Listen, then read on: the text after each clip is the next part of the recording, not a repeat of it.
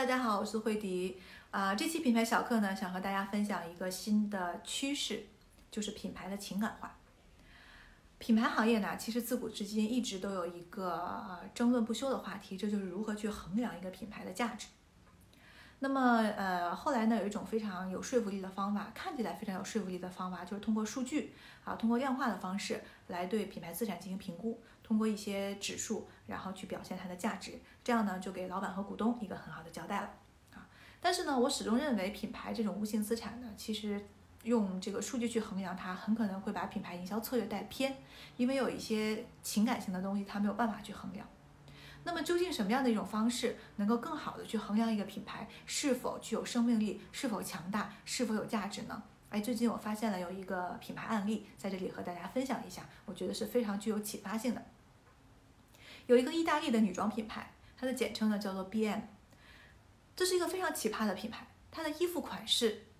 又短又小又紧，而且呢，它的衣服的号码只有两个，一个是 S 码，啊，一个是均码。而且还有一个更气人的 slogan，叫做“一个尺寸适合所有人”。大家要知道啊，这里的所有人基本上是排除了一大批人，也就是他单指他的目标受众。他的目标受众是谁呢？大家要知道，喜欢短小紧衣服的大部分都是年轻女孩，而能穿下 S 码和均码的只有瘦女孩。所以，他的目标群体和品牌辨识度非常的清晰，就是针对年轻瘦女孩这个群体的。于是你就会发现，在社交媒体上出现了一个新的标签，叫做 “BM 女孩”，又让我想起了之前那个 A 四幺，其实是一个道理的啊。BM 女孩象征了什么？它其实是一种身份的认同。什么样的一种身份标签呢？就是我的身材好，我很年轻。通过穿 BM 这个服装带出来的这样的一个标签化的东西，而且大家会引以为傲。而且呢，还会给你的朋友去进行推推荐，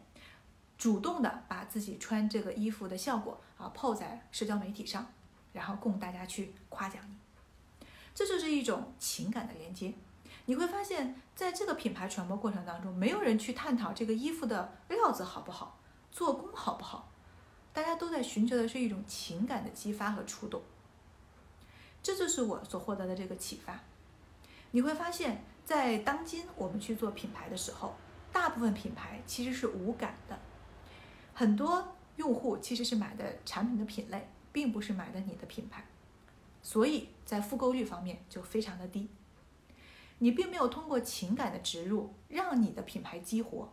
于是，在消费者层面上，你的品牌就没有存在感，就像小透明一样。所以，如果今天你打算听完我的内容之后，想把自己的品牌进行情感化的打造，欢迎来找我，我们一起来交流。这是一个非常有意思的领域和新的话题，相信如果有情感的植入，你的品牌很有可能弯道超车。